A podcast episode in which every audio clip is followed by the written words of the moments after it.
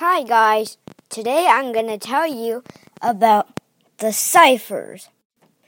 The ciphers, well, there's a lot of ciphers. We're just gonna start with the most simple one the Caesar cipher.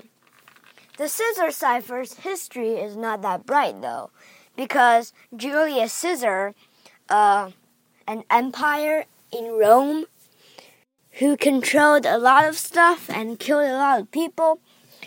Um, Caesar or Caesar, Julius Caesar used the Caesar cipher to mostly communicate with his supporters to, for example, kill blah blah blah person in blah blah blah village, or hand me that wine bottle, or yeah, to deliver like secret messages to uh, people without being intercepted by the enemies or by the people, by fake followers, which are fake followers that actually want to kill him rather than keep him.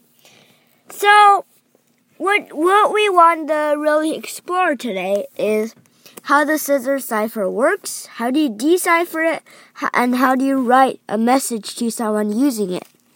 So the Caesar, Caesar cipher looks just like a bunch of random letters, and the letters are, for example, M H Z X Y C T O X, whatever.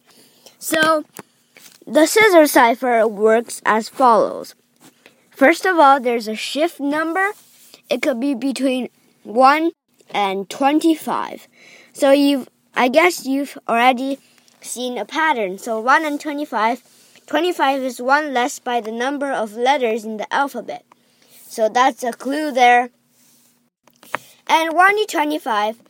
For example, if I chose shift 2, that means I'm going to shift A two letters. For example, A. So the second letter from A is C between because A to B, that's 1, B to C, that's 2. So A is going to turn into C. All the A's in the sentence, for example, uh, I picked an apple. I'm not going to translate all the letters now. I'm just going to translate the A in N. I'm going to pick an apple. So that would be I would I will pick C an apple or kn an apple or sin apple. So you know how that works. Another example. If the shift was 5, then A would become E. No, F actually. Because A to B, that's 1. B to C, that's 2. C to D, that's 4. No, oh my god. I don't even know how to count. Oh my god, guys. So A to B is 1. B to C is 2. C to D is 3, D to E is 4, and uh, E to F is 5. So if you if we were to apply a shift of 5, then A would become F, and uh, the message would become I am going to pick F in an apple. If we were actually to like shift everything, it would be really messy. Well, how do you decipher or decrypt it? Then we would just apply the negative shift. So if the message was CN, or uh, I mean, for example, DN, we will shift it back. If we know the main shift, then we will shift shift it back four letters. So D to C, that's one. C to B, that's two. And B to A, that's 3. So the way of decrypting, if you know the message, then you could just mm, you could just decrypt it. And if we don't know the shift, it is actually also possible possible to decrypt it. For example, the message is mm, this is still n, so a n. Or do you want me here? I'll do it on the. So the I'm going to use the Caesar cipher to do it. Well, this strategy doesn't work on one or two words. It only works on like a few paragraphs or two or three sentences because this strategy uses uh, the letter frequency. So in English, the letter frequency is like some letters appear in sentences more than others.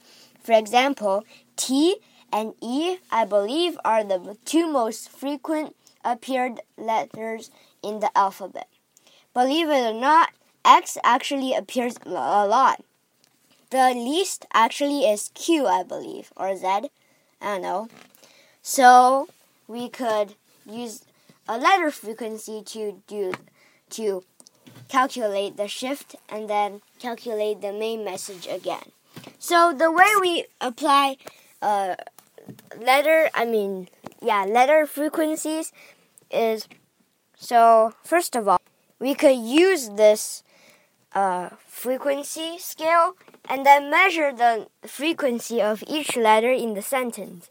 If like one letter, for example, F is no, for example, G is very frequent, then that means it might be replaced by an E. Let's just say that T is not as frequent. We could just shift the letter frequency chart and then we could guess that G equals E and then we could just apply the negative shift which is wait a minute. Hmm? Yeah, so from E to G, the person who did the shift is so the shift is E to F, that's 1, and F to G, that's 2. So the shift is 2, so we could just shift everything back 2. That's how you solve the Caesar cipher.